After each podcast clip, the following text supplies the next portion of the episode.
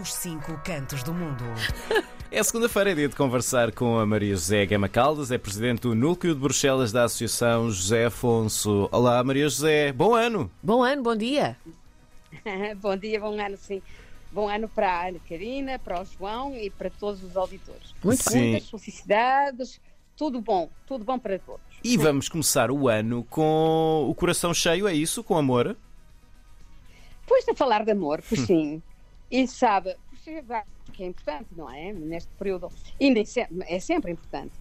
Mas a ideia veio-me porque, uh, a propósito de uma tendência que se tem vindo a marcar aqui, aqui nestas latitudes nortenhas, uhum. talvez para aumentar o calor, não é? Aqui no, com o nosso frio cá de cima, mas que é uma coisa que me chamou bastante mais a atenção este ano.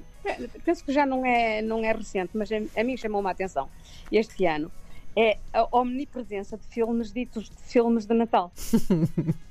Isto começa umas semanas antes do Natal, depois prolonga-se, não é? E em todos os canais, a todas as horas do dia, há filmes assim. Vamos dizer, tem lógica, não é? Porque, pronto, filmes de amor, fraternidade, pessoas que se reconciliam, tudo isso é bom para o nosso moral e quadra com o espírito de Natal, não é? Mas olha, eu não sei, aqui para cima é, é, é terrível e tem-se vindo a acentuar. Terrível, gosto. é terrível. É incrível, porque no meio dessas coisas todas há um. Há, há, pronto, eu não, não ando. Pronto. Mas mesmo, acabei mesmo assim por ver um desses filmes. Certo. Sim. E um deles que, é, que acaba que me pareceu ser o protótipo porque já se mantém há muitos anos e, e é um, já, já esteja-se este ano os 20 anos da saída do Love Actually. Já faz 20 anos. E Como é que é já é faz 20 anos, saiu em 2003.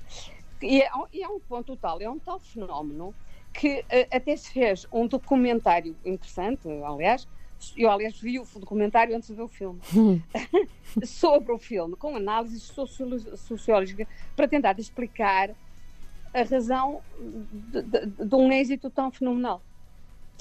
Enfim, por isso, como eu já disse, o filme é, é, é chama-se Love Actually e é, é de um realizador anglo-neozelandês que se chama uhum. Richard Curtis. Pronto, agora, o que é interessante nesse filme em particular é que não fala-se de amor e de solidariedade, mas não é verdadeiramente um filme cor-de-rosa. Se bem que tem uma série de partes que são, efetivamente, pronto, assim, rosa bombom. Mas uh, fala-se de todas as formas de relações entre as pessoas que podem ser classificadas como relações de amor e que são, evidentemente, essenciais às nossas vidas. Claro que há o, o, os namorados que se procuram, que se encontram e tudo isso, não é? Mas há as relações dos casais, dos pais e dos filhos, dos irmãos, as uhum. amizades fortes, o amor da família, da família que nós em que nascemos e que não podemos escolher, não é? Uhum. Nascemos nela, e mas a família também que escolhemos através dos laços de amizade. Agora, aqui, se me permitem, vou fazer uma pequena digressão, porque isto de portugueses, os portugueses estão por todo lado, claro. E há precisamente nesse filme, no meio dessa história toda com muitas personagens, há um aspecto que nos diz respeito a nós, portugueses. Porque um dos múltiplos personagens masculinos, tímidos e mal sucedidos, nem amor, porque eles são vários, não é? E que são apresentados naquela galeria de retratos complexos. Um, por isso, um dos, um dos personagens é um escritor inglês que acaba por encontrar a metade, a metade que lhe fazia falta para viver, viver feliz na pessoa da jovem mulher a dias portuguesa que lhe limpa a casa. Hum. Pronto, aí já começa o clichê, não é? Mas a coisa complica-se complica quando o escritor decide que ele vai pedir a Bela Aurélia em casamento e que, com um passo decidido, vai até o aeroporto e depois vai bater à porta da casa familiar. Meus amigos, não lhes digo nem lhes conto a desolação que foi para mim. Eu gostava de gostar tanto de ver o filme. Vejo-me confrontada com o persistente clichê da família portuguesa. O pai gordo e desbarrigado, em camisola interior. Sim. Aquela camisola de alças branca, não é? Sim, sim, sim. Exato. Tenho a imagem na minha cabeça neste momento. Sim, sim. A, a, a, filha, a outra, a irmã da Bela Aurélia. grosseira e lançando boatos à toa. Todo um Zé Povinho a correr pelas ruas fora atrás do pai e da filha à procura da vela. Tudo isso no meio de uma grande confusão. Não se pode dizer que dá uma imagem muito fina dos portugueses. Eu digo fina, mas não negativa, porque rapidamente toda a família, toda a multidão que acompanha a família, toda essa gente demonstra que são gente boa, afetuosa e tudo termina com palmas, beijocas e muitos abraços. Mas enfim, isto é o que se chama um clichê e eu estou bem decidida, se a Karina e o João permitem, a abordar a questão da maneira como os portugueses são vistos, entre outros, nos meios sociais, numa próxima crónica. Mas isso, pronto, isso é para outra vez. E agora já basta de digressões, voltemos ao filme e ao amor de que tanto precisamos para viver. Muito bem é que nós precisamos disso, mas não podemos esquecer que o amor nem sempre é feliz, não é? Sim, sim. Há traições, há responsabilidades que às vezes nos impedem de aceder às relações que nos, nos os braços e que não podemos aceder. E tudo isso são realidades.